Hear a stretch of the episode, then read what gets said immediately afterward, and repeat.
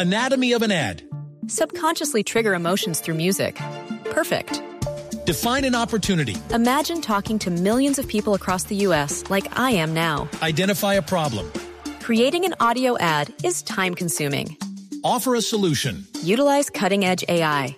Imagine creating all that in under 30 seconds. Well, we did to create this ad. To learn more about AI in the audio industry, download the white paper from audiostack.ai. Por eso hoy hemos querido invitar aquí a El Radar de Blue Radio al jefe de la delegación en Colombia de la Oficina de Naciones Unidas contra la Droga y el Delito. Señor Bo Matiasen, gracias por estar con nosotros. No, es, eh, es un placer poder eh, participar y también compartir un poco de nuestras informaciones con ustedes. Quisiera comenzar por la transición y el fondo más bien de todo esto, que es la estructura misma de la lucha contra la droga hay varias teorías y, no vamos a profundizar en eso, pero yo sí quisiera preguntarle cuál es su opinión sobre las vertientes que se manejan actualmente frente a la lucha antidrogas, porque están quienes insisten en la necesidad de que sea abordado como un tema exclusivamente policial y un tema exclusivamente de resorte de las autoridades de los países. Hay algunos más que quieren lo contrario que se trate solamente como un asunto de salud pública e incluso que se despenalice el consumo de algunas drogas como la marihuana, que en teoría es una droga blanda, y hay quienes plantean una solución intermedia, es decir, un poco de aquello, es decir, un poco de la solución obviamente con persecución policial y un poco de lo otro que es el trabajo preventivo. ¿Usted eh, cómo ve las vertientes que se manejan en el mundo y que tienen a expresidentes y a académicos hablando sobre ese tema tan delicado? Sí, es un tema bastante delicado, es un tema también que, que mueve muchas, vamos a decir, emociones en las personas, pero de toda manera eh, lo que es importante es que los países, cada país puede, eh, eh, de cierta manera, identificar y articular obviamente su propia política. Nosotros pensamos que realmente la, la, la respuesta es exactamente entre los dos es una política equilibrada entre la respuesta contra el narcotráfico, el crimen organizado y, y todos los males que eso traen a una comunidad, una, un país. Y por otro lado, también una, una, una respuesta que realmente lleva en, eh, en, cuenta, que considera los daños a los individuos, la familia y la, la necesidad que ellos tienen en tener un apoyo apoyo que no sea necesariamente una, una, una punición, pero sí tratarlos como víctimas, víctimas del uso individuo de drogas.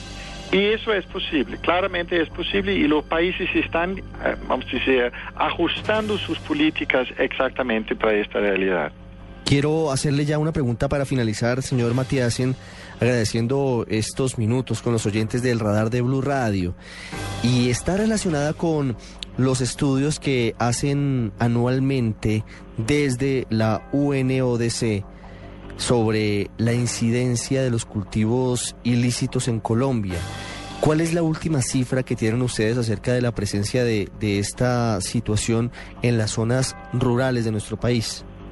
Y en Colombia uh, tiene una historia muy positiva, vamos a decir, en términos de disminuir y cada vez más la área sembrada por coca en los años, hace más o menos de, eh, una década, estaba eh, casi a 150 mil hectáreas sembradas con coca y el año pasado estábamos certificando 48 mil hectáreas. Este, es una disminución muy, muy grande. Importante, claro. Algo de, lo último, de la última década. Mm, la tendencia es de que la área sembrada está, en, eh, está disminu disminuyendo y nosotros eh, atribuimos esto a dos factores. Eh, principalmente, eh, por un lado, obviamente, la, la, el desestímulo de ser cocalero, es decir, la, la erradicación, pero muy importante también las opciones que han se ofreciendo a los campesinos, es decir, el desarrollo alternativo, la opción de se integrar en una economía legal eh, a través de proyectos productivos con otros tipos de, vamos a decir, economía, café, cacao, caucho y, y tantas otras opciones que son posibles y que son viables y sostenibles. tam- eh, y, y, verdad, en general están generando a los campesinos un ingreso mejor que la coca. Y esperamos que esa tendencia continúe con los cultivos alternativos que, como usted dice, en muchos casos, incluyendo la pimienta, por ejemplo, en el Putumayo, son más rentables que cultivar eh, amapola o el cultivo de hoja de coca, que han sido tan dañinos para miles de habitantes de nuestro país y que son combustible de la violencia en muchas zonas.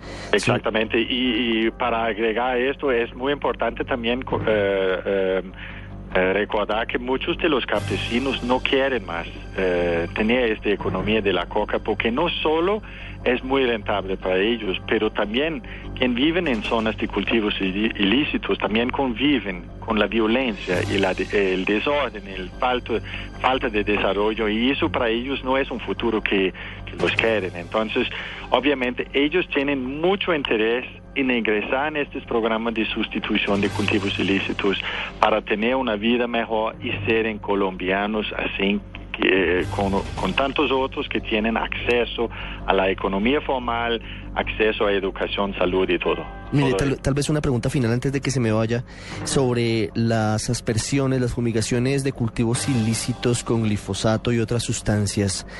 ¿Cuál es su opinión?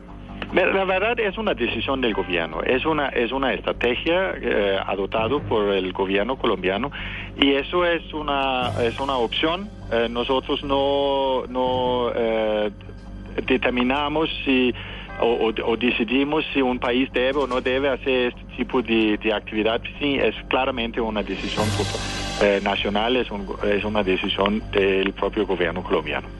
Es Bo Mateasen, jefe en Colombia de la Oficina de Naciones Unidas contra la Droga y el Delito, con nosotros hoy sábado aquí en el radar. Señor Mateasen, muchísimas gracias. A usted.